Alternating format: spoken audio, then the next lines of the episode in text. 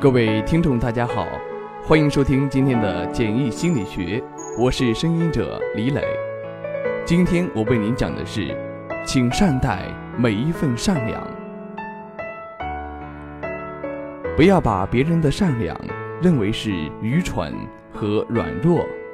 善良的人明白，善良是本性，做人不能为恶。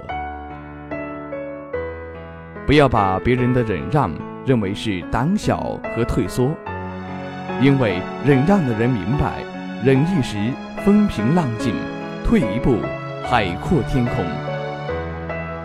不要把别人的笑容认为是胆怯，因为宽容的人明白，宽容是美德，美德没有错。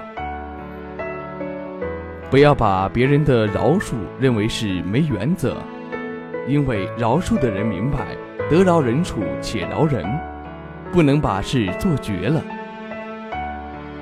不要把别人的真诚认为是天真，因为天真的人明白，虚情假意是应付，真心实意是负责。不要把别人的重情笑话为执着，因为重情的人明白，欺骗没有好下场。背叛没有好结果。